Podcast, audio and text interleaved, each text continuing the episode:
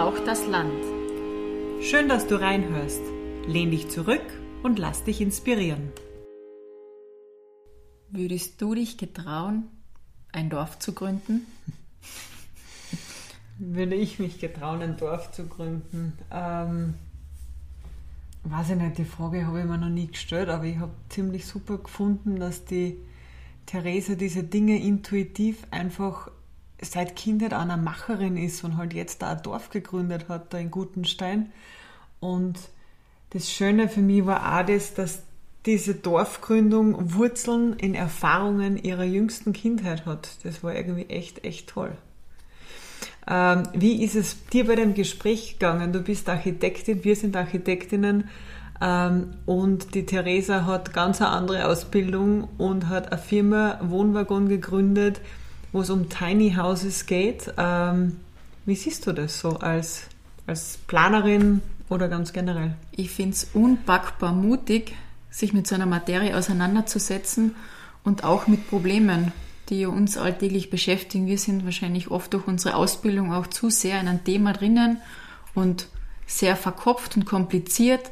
Und es war so erfrischend und wirklich motivierend, mit welchem Blick sie durch die Welt geht ähm, und viele andere mitzieht, mhm. quasi. Ja, das volle Macherinnen-Gen äh, eigentlich, gell? Genau, sie packt's an, ja. äh, sie sieht das Problem, analysiert, holt sich Experten dazu. Ja. Immer, wo sie das auch wunderbar bewiesen hat, ist ja bitte bei der Tatsache, dass sie 90 Bürgermeister angeschrieben haben und auf der Suche sind nach einem Ort, der sie als Firma aufnimmt und dann mit Firma, Sack und Pack und 25 Mitarbeitern einfach übersiedelt sind. Also Hut ab, echt, echt coole Sache. Hut ab und hör mal rein. Ton an. Theresa, wir starten unsere Podcasts damit, dass wir den Frauen erzählen, warum wir sie ausgesucht haben. Und wir haben äh, vorhin gerade darüber gesprochen, wie wir das so kurz und knapp äh, zusammenfassen, weil du hast total viel gemacht. Und man liest über dich, dass du ein Dorf gegründet hast und das machen ja sonst eher in so in früheren Zeiten Häuptlinge in unseren Bildern. Mhm. Und wir haben uns gedacht, wir wollen eine Häuptlingfrau kennenlernen, weil ich kenne die weibliche Variante oder das weibliche Wort von Häuptling nicht. Das ist der Grund, warum wir hier sind. Um das Eis zu brechen und die erste Frage eben in den Raum zu werfen, haben wir eine kleine Schachtel vorbereitet mit ein paar Einstiegsfragen. Du darfst jetzt eine Frage ziehen und uns oh. gleich die erste Frage beantworten. Was darf in deinem Kühlschrank niemals fehlen? Hm. Ich bin ein großer Freund, der, Freund der, der, einfachen Sachen. Bei mir darf nie die Butter fehlen. Also so selbstgemachtes Brot mit Butter, frisch, knackig aus dem Ofen. Ähm, das ist so eines der ganz tollen Dinge irgendwie im Leben. Und seit wir, gerade seit wir nach Gutenstein gezogen sind, gibt es jede Woche fünf Kilo frisches, selbstgemachtes Brot aus dem Ofen. Und ja, das darf auch im Kühlschrank nicht fehlen. Wird das dann gleich hier im Gasthof ähm, gemacht? Wir sind ja jetzt in Gutenstein in einem alten Gasthof und ihr habt euch ja hier quasi einquartiert oder euer Hauptquartier für mhm. das Dorf ähm, eben eingerichtet. Magst du uns da was darüber erzählen? Ja, wir haben den Gutensteiner Hof so als äh, Zentrum quasi für das Dorfprojekt äh, gekauft, eben mittlerweile vor eineinhalb Jahren als Genossenschaft. Also die Dorfschmiede ist eine offene Genossenschaft, die sich zum Ziel gesetzt hat, lebendige äh, Lebensräume am Land zu ermöglichen und wirtschaftliche und soziale Kreisläufe zu schließen und anzustupsen. Und da war irgendwie naheliegend, wenn man Menschen zusammenbringen will, wenn man Wirtschaft und Soziales verbinden will, gibt es irgendwie keinen passenderen Ort dafür als ein Gasthaus.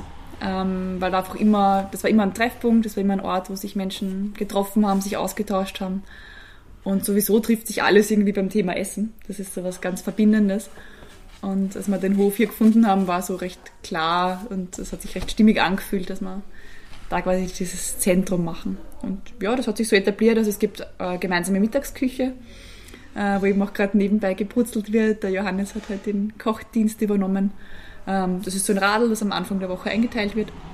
Und dann wird gemeinsam mit frischen Zutaten, meistens aus dem Feld direkt äh, neben unserer Werkstatt, ähm, Gemüse verkocht und kaufen gemeinsam im Biogroßhandel ein. Da gibt es einen Mittagstisch und einige so andere nebenbei äh, Dinge wie zum Beispiel Brot backen gemeinsam oder letzte Woche wurde, wurden Kekse gebacken in rauen Mengen. Für, ähm, und ja. Genau. Ich glaube, das, das spannt auch den Bogen schon recht schön. Du hast jetzt von der Dorfschmiede geredet, vom gemeinsamen Kochen. Vielleicht auch alle, die uns zuhören, sollte man Nebengeräusche hören. Wir befinden uns gerade in einer ehemaligen Gaststube von diesem äh, Gutensteiner Hof, den du gerade gesagt hast. Äh, die Gemeinde Gutenstein selbst ist eine mit wenigen Einwohnern. Wir haben auch nachgeschaut, es sind sinkende Einwohnerzahlen bis vor kurzem. Dann kam ein Schub, nämlich weil ihr hergezogen seid. Ähm, jetzt sind wir quasi schon mittendrin. Ich würde aber total gern quasi nochmal zurück rauszoomen und äh, würde dich bitten, ob du ganz kurz äh, unseren Hörerinnen und Hörern deinen Lebensweg zeichnen könntest oder die Stationen, wo du meinst, dass die sozusagen relevant sind für das, dass du mit den äh, Mitstreiterinnen und Mitstreitern heute hier bist. Mhm. Woher kommst du? Wie bist du gegangen? Also ich bin aufgewachsen, ich komme aus dem schönen Gedersdorf, auch in Niederösterreich, eineinhalb Stunden von hier in der Nähe von Krems. Bin dort wirklich sehr klassisch am Land groß geworden, mit meiner Familie, mit meiner Schwester ähm, und habe das als Kind, als gar nicht so, ähm, ja, so aktiv wahrgenommen, aber hatte so ein ganz behütetes Aufwachsen am Land. Nebenbei ist mal bei Oma gewohnt, gleich daneben meine Tante und meine Leihuroma und irgendwie hatte ich quasi nicht verstanden, was Zäune sind, sondern hatte das Gefühl, das ganze Dorf gehört mir. Ich kann da überall sein, alle kennen mich, ich kann mich frei bewegen. Ähm, und das war als Kind schon toll. Und wie ich größer geworden bin, ähm, habe ich, ähm, das war 2000, 2011, 2001, 2002, das ist Jahrhunderthochwasser miterlebt. Da war unsere Gemeinde ganz stark betroffen. Ähm, der Camp ist über die Ufer getreten und plötzlich war in dieser heilen Welt, in der man so aufgewachsen ist, ähm, alles unter Wasser. Wirklich. Also äh, plötzlich ähm, ja, die Keller überflutet und das äh, Matsch im Wohnzimmer äh, bei vielen Nachbarn. Und die Situation war natürlich auf der einen Seite furchtbar. Ich war da 10, 11 Jahre alt ähm, aber für uns als Kind war es ein, zuerst ein Riesenabenteuer. Also wir sind da durch die, durchs Wasser durchgeradelt und nachdem die Eltern und, und Nachbarn andere Sorgen hatten, waren wir auch quasi dann recht frei, allen möglichen Unfug zu treiben. Und dann haben wir aber recht schnell mitgekriegt, dass das jetzt nicht nur Abenteuer ist, sondern dass da auch wirklich ernsthaft Leute Angst haben und ihre Existenz bedroht sehen und so weiter. Und haben dann als Kinder so diese Mission auch aufgenommen, so wir müssen da mithelfen, wir müssen da was tun und durften dann auch mithelfen im Dorf. Wir haben dann so eine ähm, Essensversorgungsstation im Feuerwehrzentrum geschupft und die Helfer verköstigt und ich war damals irgendwie so mittendrin in diesem Geschehen aus freiwilligen Helfern und Feuerwehr und die Nachbarn und die, ähm, das Gefühl, das damals entstanden ist, war so ein ein ganz ein klares von, uns kann eigentlich nichts passieren, wenn wir so gut zusammenhalten, wie wir in den zwei Wochen zusammengehalten haben, um einerseits zu retten, was zu retten ist, ähm, die Leute, den Leuten zu helfen, die plötzlich nicht mehr wussten, wo sie schlafen sollen, wie sie sich organisieren sollen. Und trotzdem war so ein gutes Gefühl von Zusammenhalt, von gegenseitiger Unterstützung da. Und das habe ich in den Jahren drauf, also das war jetzt so in dieser Krise, und dann ist quasi das passiert, was in jeder ländlichen Gemeinde passiert. Nahversorger sperrt zu, die Bauern sperren zu, die Kleinen, ähm, immer weniger Geschäfte, immer mehr Thujenhecke Swimmingpool, Thujenhecke Swimmingpool, immer weniger Austausch zwischen den Nachbarn. Und mir war das so leid drum. Ähm, auf der einen Seite, aber ich habe auch nicht gewusst, wie ich es jetzt ändern soll. Und bin dann mit 18 als Jugendliche wird es dann eh irgendwann das Dorfleben, ja, ist dann eh nicht mehr so wichtig. Es ist dann eher fast eine Belastung, dass halt jeder weiß, wann du heimkommst und was du getrieben hast und mit wem du wo unterwegs warst. Das kennen wir, glaube ich. Ähm, dann bin ich eigentlich so mit 18, ähm, habe ich dann irgendwie so diese Überzeugung gehabt, okay, dieses Konzept Dorf, das funktioniert jetzt vielleicht in Krisenzeiten, aber sonst überhaupt nicht und da gibt es keine Kultur, keinen Zusammenhalt, keine Weiterentwicklung. Ich gehe in die Stadt. Aber du hast mit 18 dich schon noch aktiv an dieses, Erinner an dieses Ereignis von mit 10 erinnert? Na, ich habe das, ich habe es auch als, als Jugendliche immer wieder probiert. Ich bin dann auch trotzdem während dem Studium in den Gemeinderat gegangen bei uns und habe so gemeinsame Jause im öffentlichen Raum organisiert, ein Kulturfestival in den, also wo man die Gärten aufsperrt und Kultur in die privaten Gärten und so bringt. Das habe ich schon immer wieder probiert. Mhm. Also ich habe es damals vielleicht noch nicht so klar benennen können. Rückblickend ergibt diese Geschichte irgendwie ja. Sinn. Damals war es so ein Gefühl von da fehlt was, irgendwie hätte ich das gern. Ähm, Bist du da selbst drauf gekommen oder ist deine Familie, sind deine Eltern auch solche Aktivisten, sage ich mal, dass man immer Kulturprojekte starten, macht ja jetzt auch nicht jeder, oder?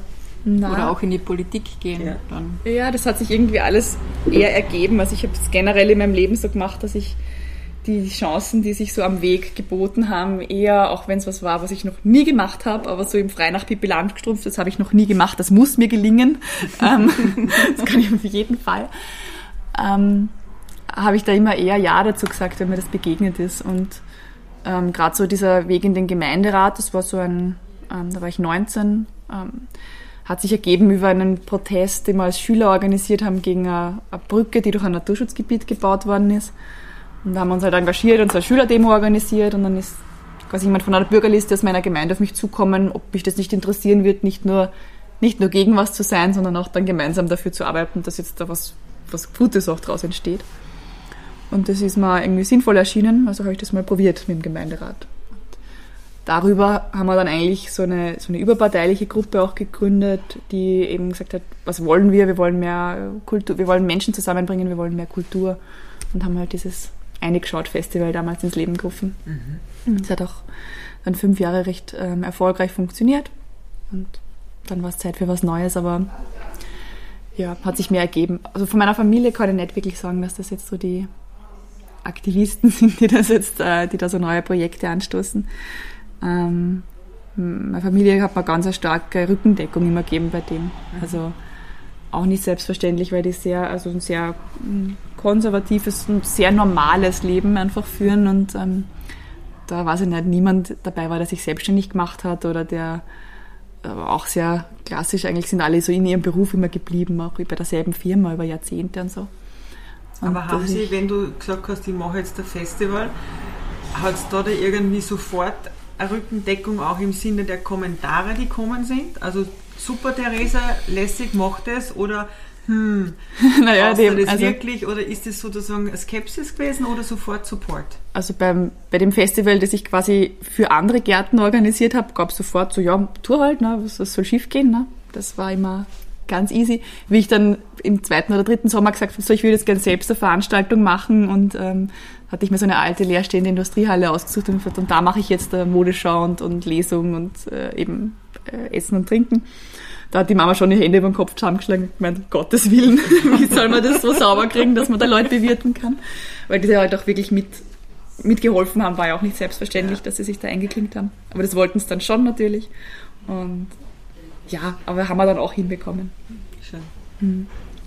Gut, du warst beim Studium. Ja, ich war jetzt, ja. also ich bin dann mit 18 irgendwie so, okay, ich probiere dann noch über den Gemeinderat, aber ich war dann auch überzeugt, ich brauche jetzt mal Stadt und bin nach Wien gezogen fürs Studium. Ähm, habe mich dann selbstständig gemacht mit einer kleinen Werbeagentur und habe äh, 2013 ähm, den Christian kennengelernt. Ähm, mit dem ich es, also ich habe noch selten mit jemandem so einen Gleichklang gehabt, äh, was so dieses, einerseits die Probleme, die wir sehen in der Welt, also man Christian wunderbar sudern über das, was alles schlecht ist ähm, und philosophieren, warum ja. und so, aber die Qualität, die in den Gesprächen war, war, dass wir immer auch sehr schnell auf diesen Punkt kommen sind und was bräuchte es denn, also wie müsste man es denn machen, damit es dann funktionieren kann und wo soll es hingehen.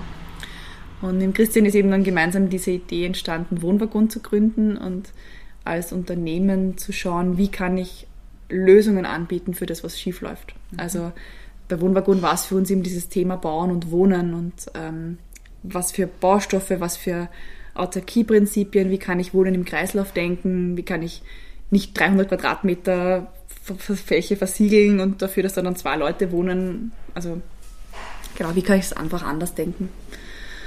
Und ähm, der Weg als, als Firma hat uns auch immer auf diese Suche geschickt nach, nach Grundprinzipien, was braucht es für die Zukunft des Wohnens. Und ein Grundprinzip, das wir auch sehr stark über unsere Kunden erst gefunden haben, also wir haben dann quasi eine Wohnheit entwickelt, den Wohnwaggon, der so völlig autark ist, das heißt, der produziert Strom und kann Wasser reinigen und braucht quasi nichts mehr. Ne? Du bist komplett frei von dem Wahnsinn in der Welt. Darf ich da kurz schon reinfragen? Mhm. Wie entwickelt man sowas? Also was ist der berufliche Hintergrund von Christian und was ist deiner, dass man dann anfängt, einen Wohnwagen zu planen? also ich habe Marketing und Betriebswirtschaft studiert. Mhm. Ähm, der Christian war Autodidakt und Allrounder, der hatte eine kleine Firma für Kunst am Bau und hat so Renovierungen gemacht. Mhm. Hatte schon einen handwerklichen Background, aber sonst auch hauptsächlich einen unternehmerischen mit okay. Erfahrungen, wie, irgendwie kann man Projekte angehen und mhm. wie kann ich das auf die Beine stellen. Der hat in seinem Leben schon urviel gemacht, von einem Freibad betrieben über äh, eine Bar in Wien und einen Kunsthandel und ja, immer wieder Sachen aufgebaut. Habt ihr euch dann auch immer wieder Experten dazu geholt? Genau. Wo also, Probleme aufgetaucht sind oder wie, wie kann man sich das Wissen dann aneignen? Wir wissen ja auch von der Professur her Architektin, wir wissen, wie kompliziert auch das Thema ist und auch das dann zu vermitteln. Mhm. Ja, also das war eigentlich so von Anfang an der Schlüssel, nachdem wir beide nie diesen wissenschaftlichen, technischen Background in der Tiefe hatten, war die Strategie von Anfang an immer, das im Netzwerk zu denken und zu schauen, wo sind Lösungen und unsere Aufgabe war eigentlich, die zusammenzubringen. Und dann haben wir parallel noch mit ähm, zwei Forschungsinstituten zusammengearbeitet, haben äh, mit Profis aus der Industrie äh, geschaut oder von anderen Firmen und haben eher immer versucht, Lösungen zu vernetzen und zu schauen, wie, was gibt schon und wie kann ich das zusammenbringen zum schlüssigen Ganzen. Und oft war es dann für uns so in der Entwicklung, dass wir gesehen haben, irgendwie aus irgendeinem Grund denkt niemand diese Konzepte zu Ende und ganzheitlich. Also es gibt dann die Installateurprofis, die machen nur Installationen.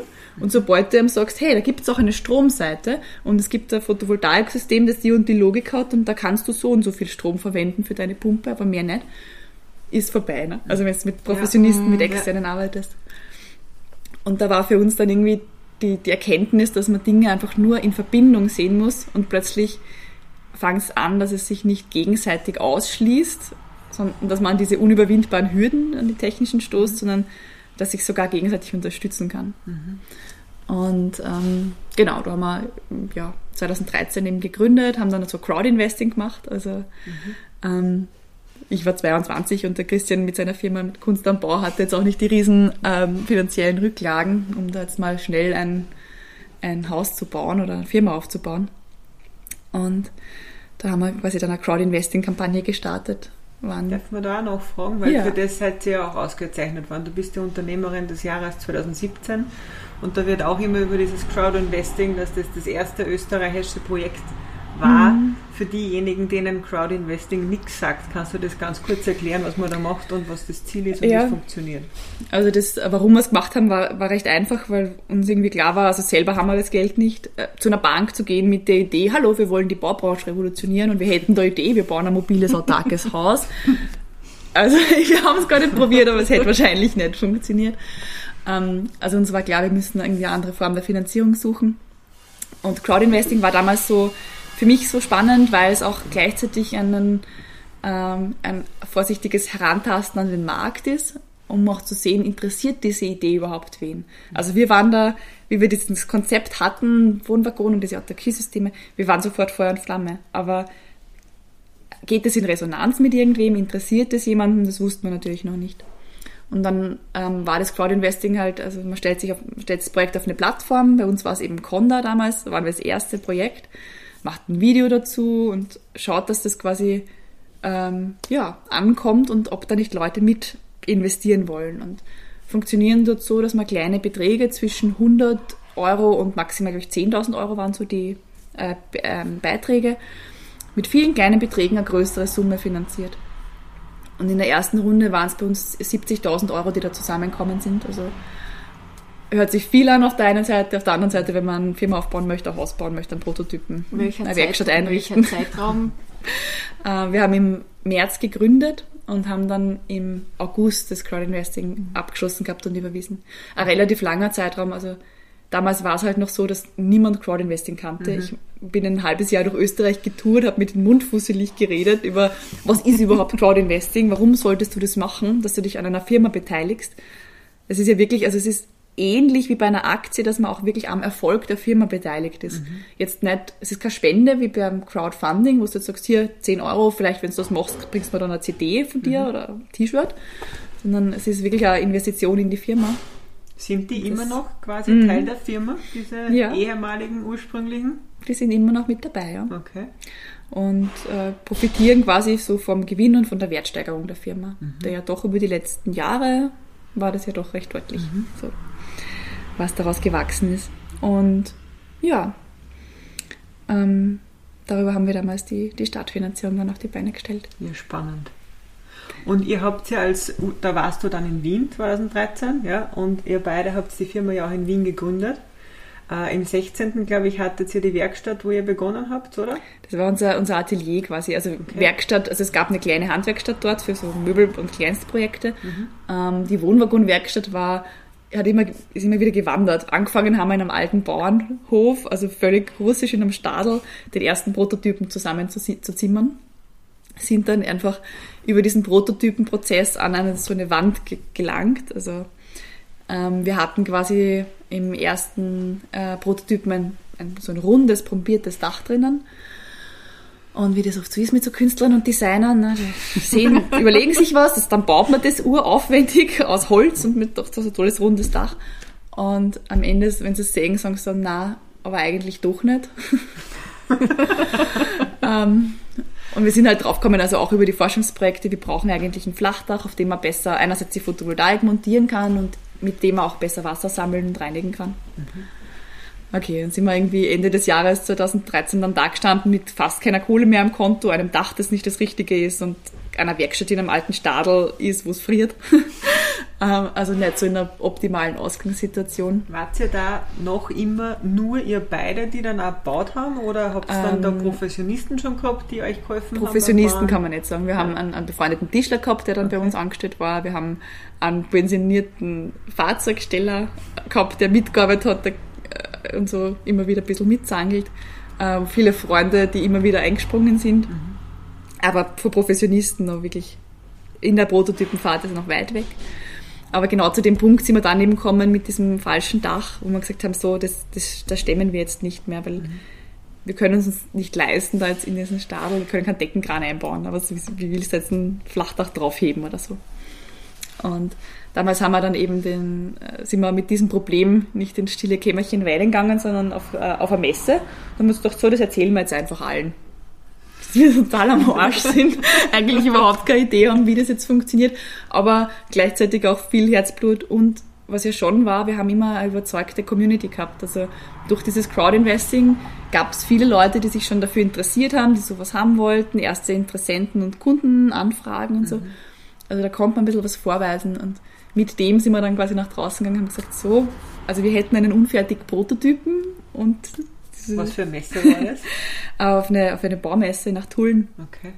Und das haben wir, also wir haben viel Kopfschütteln geerntet mit dieser Aussage, so, ja, okay, was, was soll das jetzt? Aber wir haben auch wen gefunden, der uns verstanden hat. Also der, der Ottmar Berger, ein Zimmerer aus dem Nachbarort aus Bernitz, also lustigerweise hat es uns dann wieder genau in die Region verschlagen, wo der auch her ist. Ähm, der hat das dann sich angeschaut und hat dann gemeint, ja, stellt man das also auf Handschlag auf der Messe noch, stellt man den Wohnwaggon in die Halle, ich reiße euch das Dach runter und baue euch ein neues. Und das ist der, der Einstand für die Zusammenarbeit und wir machen das in Zukunft gemeinsam. Das ist und, das schön. Äh, das war dann auch wirklich so, also in der Woche drauf ist der Wohnwaggon dort gestanden, hat das alte Dach runtergerissen bekommen. Ein furchtbarer Moment in der Firmengeschichte, wo dieses liebevoll gebaute Dach dann so runtergerissen wird.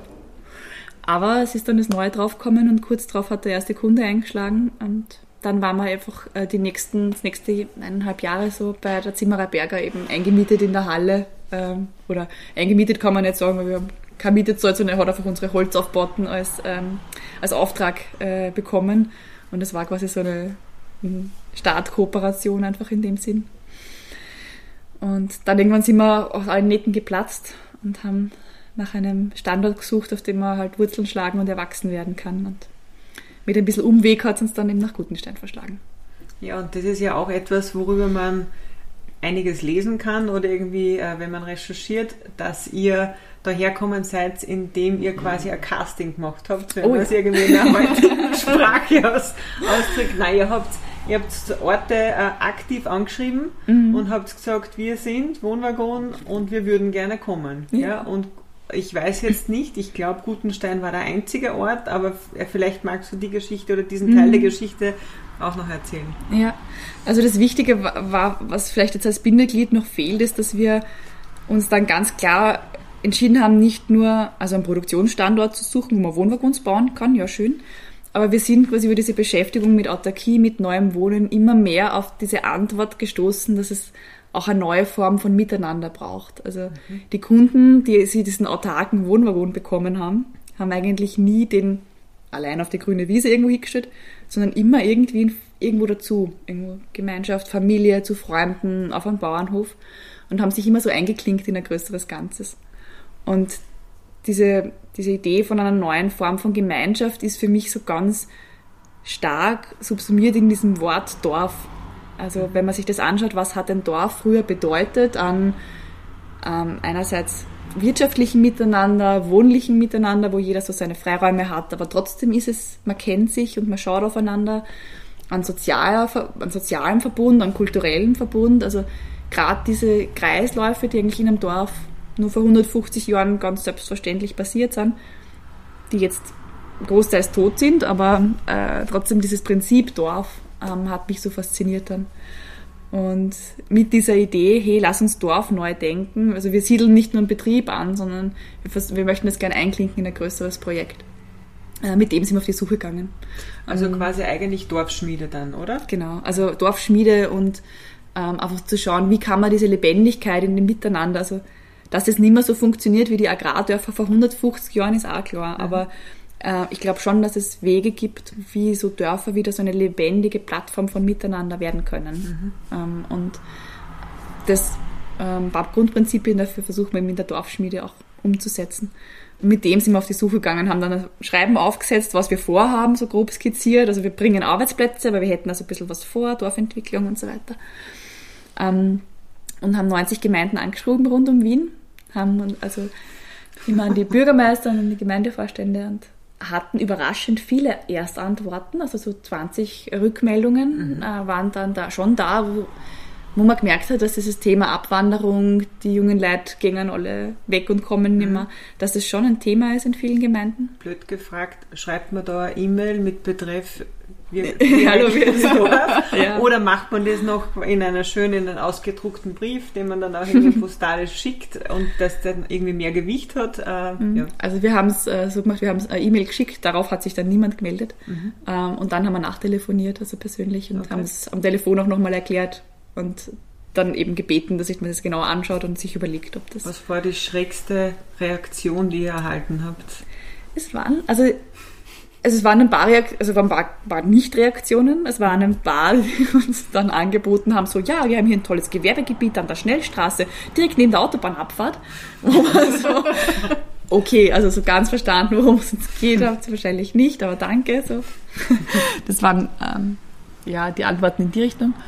Ähm, dann gab es ein paar Angebote, die wir uns auch angeschaut haben, von ja, leerstehenden Firmen, ähm, leerstehende Bauernhöfe, ein, ein Kloster, also ein Areal, also ein großes Kloster mit Sägewerk dann irgendwie dabei. War auch spannend. Schön, ja. ähm, und dann haben wir, ich glaube, 15 Orte auch besucht und wow. uns das angeschaut und reingespürt, wie sich das anfühlt. Und dann sind wir irgendwann nach Gutenstein gekommen. Das war eigentlich so ein bisschen außerhalb von unserem Radius, eine Stunde von Wien, haben wir immer gesagt. Mhm. Und Gutenstein ist halt so, der Bürgermeister sagt, es ist eine Stunde, aber es ist in Wirklichkeit eine Stunde 15 oder so. Ja. Also ein bisschen mehr. Das okay. akademische Viertel abgerundet quasi. Aber wie, bis wie viele Leute waren wir damals? Wart ihr da die zwei oder? Ah, Wohnwagon hat damals schon 20 Mitarbeiter gehabt. Okay. Ähm, und wir hatten quasi im Team dann so sieben Leute, die sich dieser Mission Dorfschmiede so auch verschrieben hatten, auch privat. Mhm. Mm, der Rest war halt der normale Betrieb. Aber genau, mit denen haben wir die Besichtigungen dann gemacht. Das Und Dorf quasi kommt ins Dorf, um sich das anzuschauen. genau. Ja. Und ja, wie man Gutenstein, also der Bürgermeister war ziemlich lästig, muss man sagen, und, und ziemlich vehement mit, hey, kommt zu uns, das ist genau perfekt, das, ihr braucht Gutenstein, was anderes macht gar keinen Sinn. Okay. Und ich habe den Michael auch schon gekannt, den äh, Bürgermeister von Gutenstein, weil der vor, vor ein paar Jahren, in 2015, schon einmal sehr lästig war, weil er damals unbedingt einen Wohnwagon stehen haben wollte als Gästezimmer zum Vermieten. Okay. Und er war so vehement, dass es damals auch wirklich dann umgesetzt worden ist. Also wir haben seit 2015 einen Wohnwagon in Gutenstein stehen, eben die Fanny, die so zum Test wohnen und zum Ausprobieren halt zur Verfügung steht. Wo steht die? Zuerst war es bei der Alten in der Volksschule im, im Garten.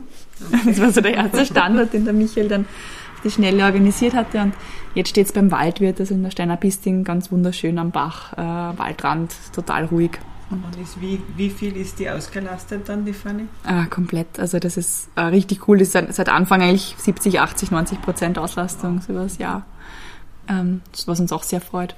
Wir bewerben die auch nicht groß. Das ist, kann man auf unserer Website buchen. Mhm. Und wird aber ganz gut weiterempfohlen als Geheimtipp für ein schönes, einerseits für ein schönes, ruhiges Wochenende im Grünen mit Nix und Natur und tollen Materialien rundherum. Äh, und diesem Autarkie-Erlebnis aber auch halt natürlich von unseren Kunden zum Probewohnen. Mhm. Ja, also jedenfalls war der Bürgermeister lästig und dann haben wir ähm, diese alte Nagelfabrik entdeckt. Ähm, also im Quickhammer, wie es sich nennt. Leerstehende Fabrikshalle, coole Höhe, also wir brauchen auch, wir bauen ja Häuser, also muss ja gewisse Höhe auch haben. Ähm, ja, und dann sind wir schon da durchspaziert und haben uns gedacht, irgendwie geil, ne? Also die Halle ist da und man braucht einfach eigentlich jetzt nichts renovieren und neu hinstellen, sondern man kann basically da eigentlich loslegen. Und dann haben, weil das ist schon da, sind wir auf dem Weg zum Gemeindeamt von der Halle weitergefahren und haben am Weg eben diesen Guttensteiner Hof gesehen, der auch so, so kleiner A-Ständer mit Kreide draufgeschrieben zu verkaufen davor gestanden ist. Und Handbremse und wir uns, ähm, äh, ja, war dann irgendwie auch sofort klar, dass das einfach eine coole Kombination ist und auch total Sinn macht in dieser Kombination für das Dorfprojekt, dass das äh, nicht nur jetzt ein Bürogebäude ist, wo unsere Firma ist, sondern viel mehr, dass da einfach dieser Treffpunkt auch stattfinden kann, dass da Raum ist für ein Geschäft und für einen Mittagstisch und für Seminare und Workshops und ja, dann ist es recht schnell gegangen. Also wir haben es im Juli gefunden, im August haben wir kurz durchgeschnauft, überlegt, machen wir das jetzt? Ja, nein, wie? Und im September haben wir die Koffer gepackt 1. Oktober war Bürostart in Gutenstein. Also und dann haben über 20 Leute wirklich in Wien den Wohnort aufgegeben und sind nach Gutenstein gezogen?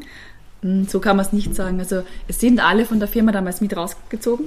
Mhm. Ähm, meist, also gemischt. Einige vollwertig hergezogen, manche sind Teilzeit-Gutensteiner geworden und haben äh, dann im alten Gasthaus ein paar Nächte geschlafen und dann den Rest wieder in Wien, bis sie sich eine Wohnung gefunden haben.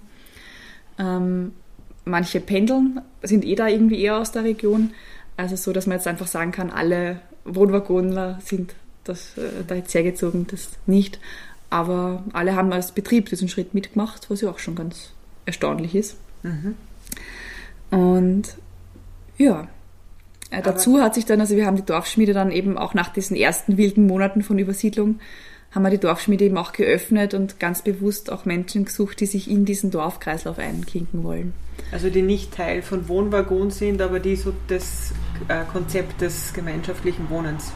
Ja, Super und vor allem dieses aktiven Dorflebens. Ja. Also ähm, wir haben es damals versucht, sehr bewusst aufzubauen und gesagt, ähm, was bringen wir mit als Firma? Okay, wir haben ein, wir bauen Häuser, also wir brauchen auch Möbel.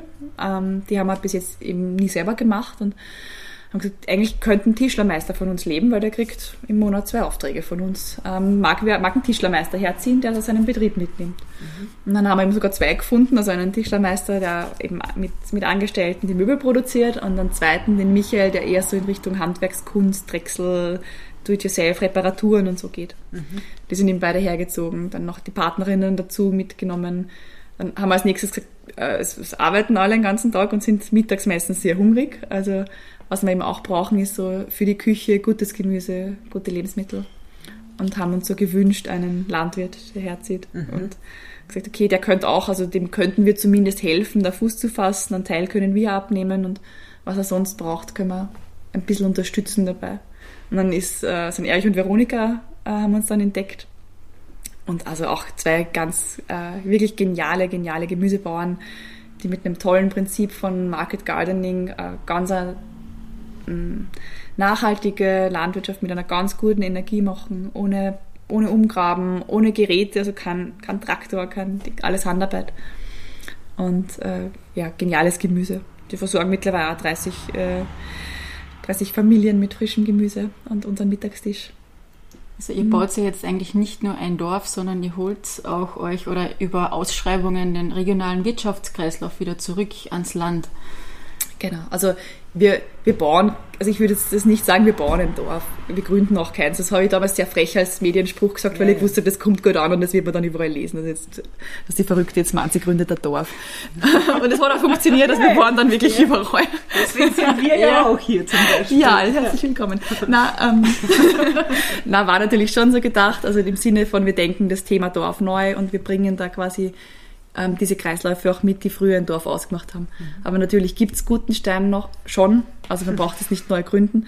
Und wir haben uns auch explizit Gutenstein ausgesucht, weil da ganz vieles von dem, was es als Nährboden braucht, damit ein Dorf gut funktionieren kann, weil das schon da ist. Weil es da noch Landwirten gibt, wo er selber ein Milchbauer die Milch macht und eine Rohmilch und es gibt da einen Bauernmarkt und es gibt da aktive Community vor Ort. Also es gibt so diese Jahreskreisfeste und die, diese so viel Freiwilligenarbeit, die auch ins Dorf mit einbracht wird. Und die Feuerwehr und die, da wird so viel noch selber gemacht und ähm, auch Wissensaustausch untereinander, die lokale Kräuterhexe und die, also ne, es gibt so vieles, was so diese, dieses Miteinander und diese Lebendigkeit so ausmacht, ähm, was in vielen anderen Orten schon gestorben ist oder wo durch diese unter Anführungszeichen Modernisierung von einer Superkriege im Supermarkt ähm, weggefallen ist. Mhm.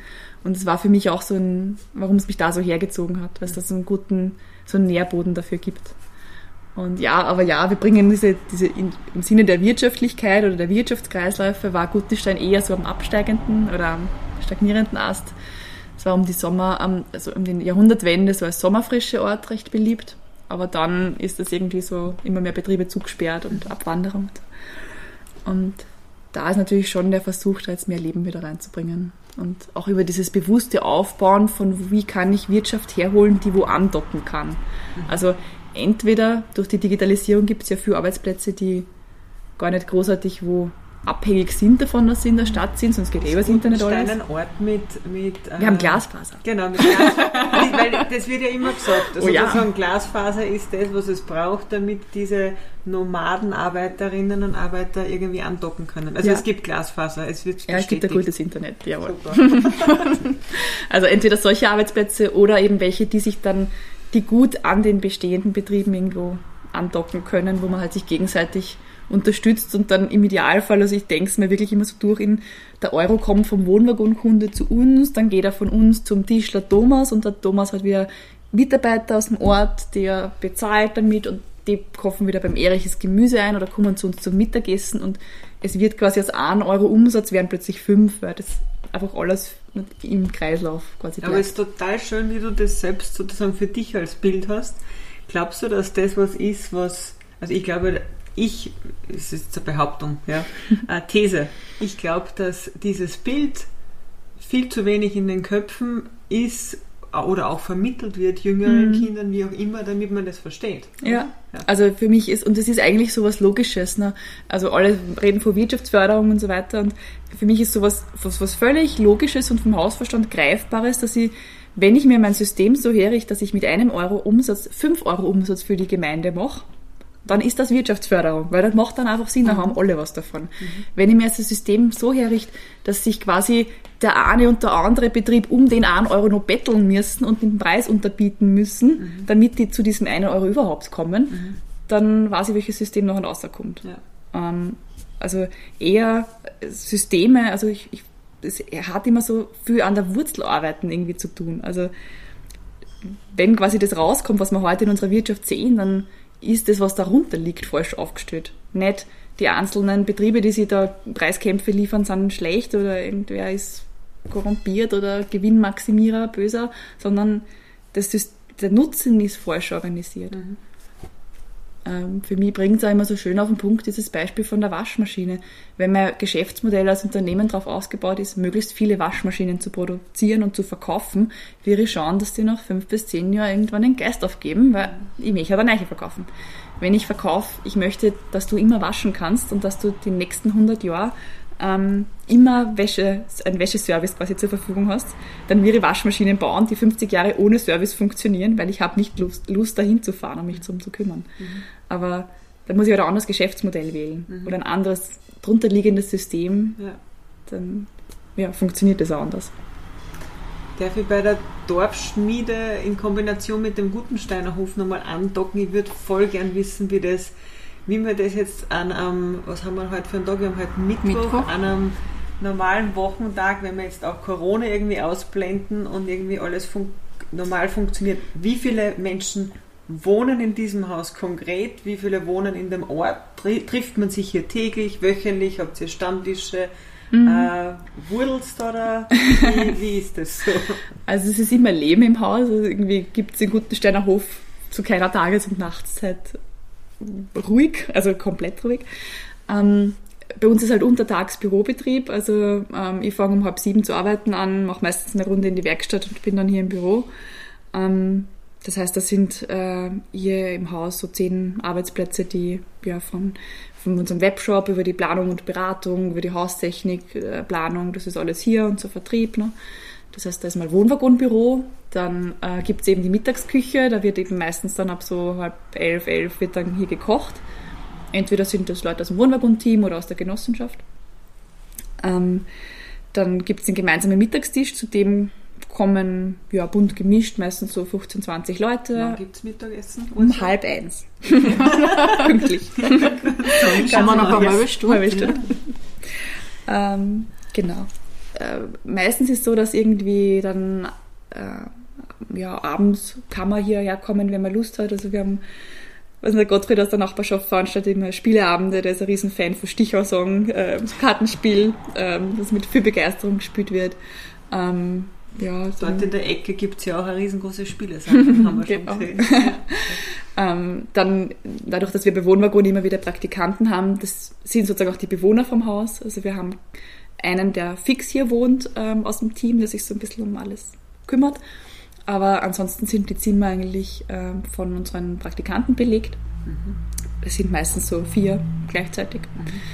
Ähm, und ja, dann ist halt abends hier, je nachdem, was denen einfällt, von Tanzabend über Saunaabend, über Impro-Theater, über Yoga, Montag hatten wir Workout. Äh, also was, was uns selbst einfällt, worauf, worauf wir Lust haben. Aber du selbst wohnst äh, nicht hier. Ich wohne nicht im Haus, ich habe eine kleine Wohnung einmal über den Fluss, also fünf Minuten zu Fuß. Und wir haben privat ein altes Bäckerhaus gekauft, also eine, wir sagen Bäckervilla, es ist keine Villa, aber es ist für uns schon. ähm, was wir eben renovieren möchten und wo ähm, sechs Wohnungen reinkommen, so im Sinn von gemeinschaftlichen kleinen Wohnen. Also auch nicht in einem Wohnwaggon. Besitzt du einen Wohnwaggon? Nein, noch nicht. Also das wäre dann so das Nächste. Uns hat dieses Haus so angesprungen, weil es so am Weg zwischen Gutensteiner Hof und, und Werkstatt ist und so in der Mitte und so leer gestanden ist und das war so schade, dass da kein Leben ist und das ist so ein Baujuwel. Und wir gesagt, okay, das möchte man mal lebendig bekriegen und herrichten und dann muss ich dort aber nicht privat unbedingt wohnen, sondern mein, mein Traum wäre ein Wohnwaggon ohne Räder. So. Wenn dann mal Zeit ist für die eigenen privaten Dinge, dann wäre das Schönste für mich Wohnwaggon ohne Räder. Da möchte ich jetzt einhaken. Mich interessiert jetzt wirklich einmal ein Wohnwaggon. Ähm, Simplify your life oder vereinfache das, das Leben ähm, ist ja auch so ein Spruch. Was braucht es für dich für ein simples und gutes Leben? Und kannst du mir was über das Format, über die Größe eines Wohnwaggons erzählen? Mhm. Autark klingt ja auch sehr technisch, aber ihr wollt es ja vereinfachen. Was ist jetzt alles in einem ähm, Wohnwagen drinnen, wenn sich jetzt irgendwer dafür interessiert? Mhm. Also die Wohnwaggons sind ähm, klein, aber fein. Also für uns war so der meistverkaufte, unter Anführungszeichen, hat 30 Quadratmeter Wohnfläche ungefähr, hat ein Schlafzimmer, eine Küche, ein Badezimmer, ähm, du hast eine eigene Waschmaschine, du hast eine eigene Kochstelle, Sitzecke, Platz, wo du halt arbeiten kannst, Stauraum natürlich, ähm, aber dann auch nicht mehr recht viel mehr. Also so keine Wellnesslandschaft im Keller, kein Platz, wo du fünf Gäste unterbringen kannst, kein Überhaupt kein Keller. Wie stellt man den, den Wohnwagen auf? ähm, also der Wohnwaggon hat ein Fahrgestell, das Straßen, äh, Straßenzulassung hat. Also man kann wirklich auf eigener Achse dann von A nach B fahren mit 80 km/h. Und im Fahrgestell integriert ist so unser, unser wir sagen schon Keller dazu. Es ist aber in Wirklichkeit so ein abgehängter Haustechnikbereich, in dem einerseits die ganzen Batterien und Wechselrichter, Laderegler, Steuerung und so weiter drinnen ist. äh, Und in dem auch ein bisschen Stauraum Platz findet. Und für mich braucht es also um diese Frage nochmal so im größeren Sinn für ein gutes Leben an das, was ich wirklich nutze für mich. Also ich bin so ein, das, was ich verwende, was, was ich mit Leben füllen kann, dann trau dir das zu wünschen und das darfst du gern noch besitzen und haben und das soll gerne einen, einen Raum kriegen. Und die Dinge, die ich nicht mit Leben füllen kann und die ich eigentlich nur verwalte oder die dann im Umkehrschluss eher mich besitzen, das äh, ja, ist so der Anstoß für unsere Kunden, die in der Planung sind, das auch loszulassen.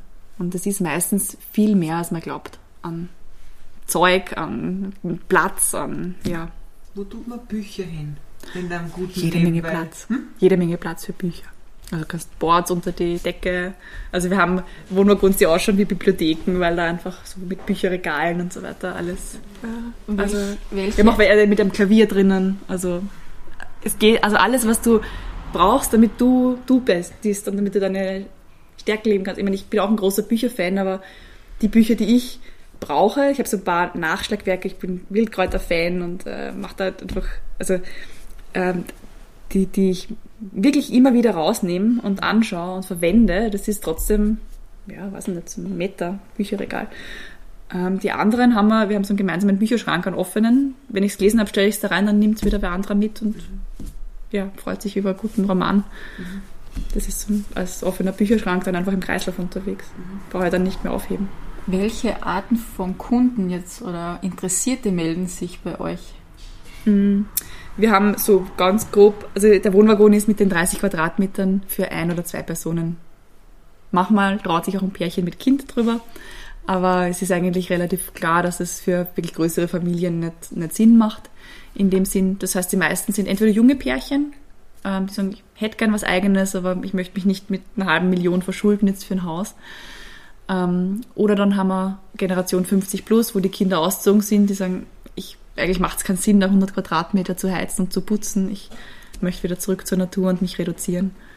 Und eben auch Alleinstehende, die auch sagen, ich hätte gern was Eigenes, wo ich einfach unabhängig bin, wo ich mein eigener Herr bin. Und ja, so das sind die ganz grob und wirklich so vom Hintergrund buntest gemischt. Also ich hab jetzt gerade eine, eine Schauspielerin und, und äh, Kabarettistin da sitzen gehabt vor dem Gespräch zur Planung. Wir haben junge ITler, wir haben äh, äh, Unternehmensberater und Bäckermeister, äh, Handwerker. Also es ist so, so bunt einfach vom, von den Hintergründen. Und die werden ja ziemlich individu- individualisiert auch Mhm. äh, quasi.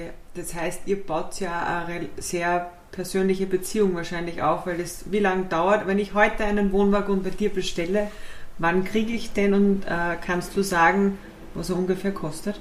Ähm, Also bei uns ist der Prozess so, dass wir mit einer individuellen Planung eben starten. Äh, Diese Planungspauschale dauert, das ist kundenabhängig zwischen einer Woche und einem Jahr. Das ist quasi die Phase, die ich brauche, um eben mich kennenzulernen, zu schauen, mag ich diesen Betrieb, mag ich die Art, wie die arbeiten und will ich unterschreiben, will ich jetzt das in Auftrag geben. Und wenn man loslegt, dauert es dann, also mit, nach Vertragsunterschrift, so 10 bis 12 Monate, bis man seinen Wohnwaggon dann dort stehen hat. Also Weihnachten 21 könnte man quasi. Könnte sich gern rausgehen, wenn man schnell ist. Hier jetzt unterschreiben. genau. Okay. Und ja, dann da eben diese 10 bis 12 Monate. Und ja, man hat dann eine sehr persönliche Kundenbeziehung. Also für mich ist gerade, wenn es jetzt was Kleines sein soll und auch Autarkie, also wir versuchen es nicht zu technisch zu machen. Es sind einfache, es sind robuste Systeme, die wir da verwenden. Weil ein Teil von Autarkie ist auch, dass ich das warten kann und dass ich das auch verstehe, was da passiert. Also wir haben so viel Technik in unserem Leben, wo wir halt eigentlich nur mehr auf einen Knopf drücken und dann passiert irgendwas, aber keine Ahnung haben, was da dahinter passiert. Und ähm, das versuchen wir eigentlich so zumindest in der Haustechnik so greifbar und so einfach wie möglich zu gestalten, dass es halt auch reparierfähig ist und die nächsten 50 Jahre quasi überlebt. Da Ähm, muss, da muss ich jetzt nachfragen, weil ich habe vor zwei Wochen eine Führung machen dürfen bei euch, ja, und habe da die Trockentoilette kennengelernt. mhm. Hast du eine Trockentoilette oder eine Wassertoilette?